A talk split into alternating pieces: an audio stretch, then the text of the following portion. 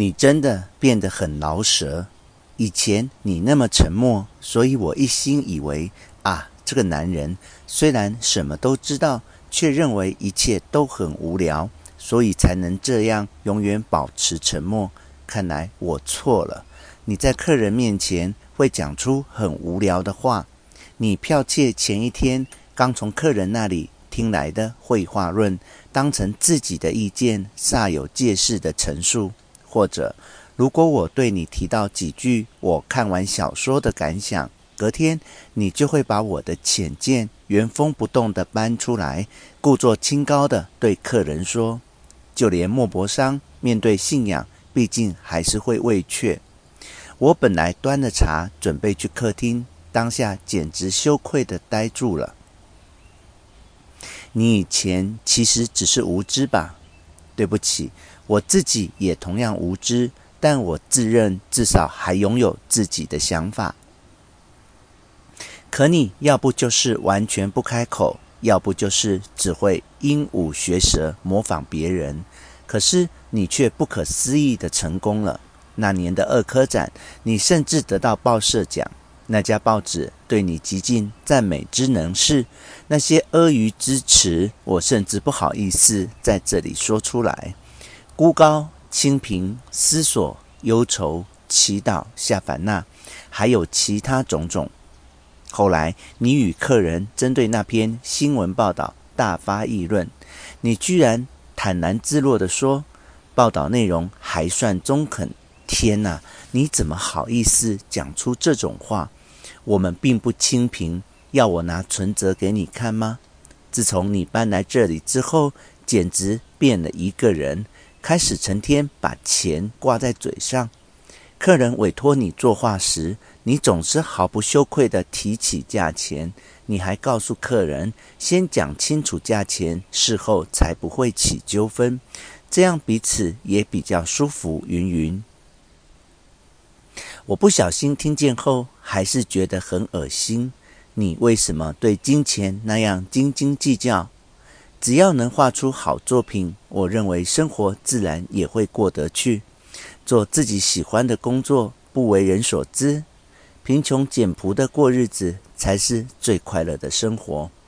我不需要钱，也不需要别的，在我心中，只想抱着远大的自尊，低调的活着。你甚至连我的皮夹都要检查。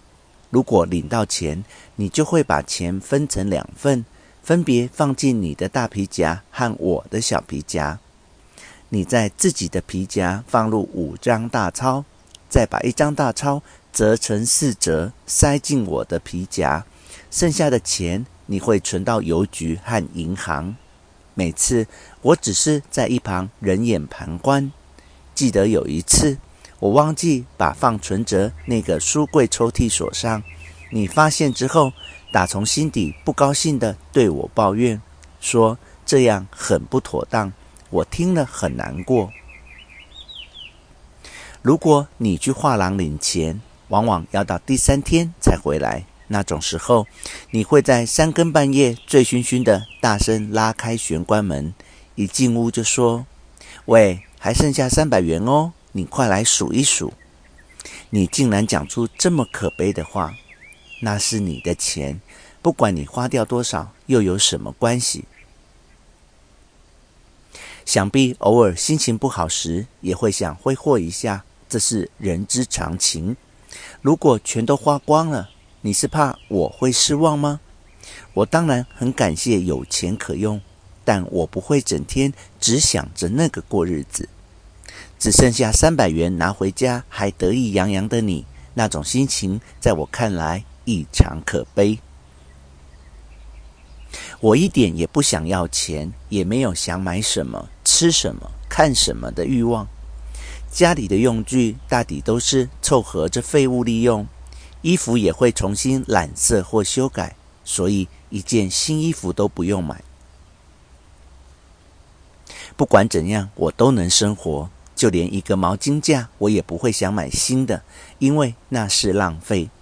你不时会带我去室内享用昂贵的中国料理，可我一点也不觉得好吃。我只觉得坐立难安，很不自在。真是糟蹋钱，很浪费。与其给我三百元，或请我吃中国菜，我宁可你在这屋子的庭院替我搭个丝瓜架，我会更开心。四平房间的檐廊西晒非常强烈，如果搭个丝瓜架，想必刚刚好。但是无论我怎么拜托你，你总是说叫园丁来处理就好，始终不肯自己动手。我就是不想像有钱人一样雇佣什么园丁，我希望你自己做，可你总是说好好好，明年做，结果直到今天还是没有动手。你对自己非常舍得，挥金如土，但对别人总是故意装傻。记得有一次，你的朋友雨宫先生因妻子生病前来求助，你还特地把我喊到客厅，一本正经地问我。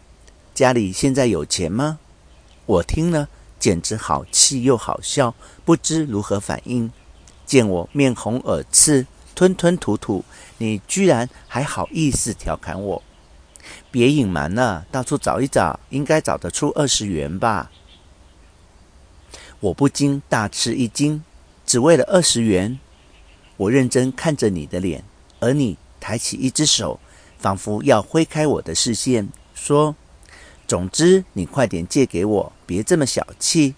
然后你转向雨宫先生，笑着说：“彼此都是穷人，碰上这种时候真难过。”我简直目瞪口呆，再也不想开口。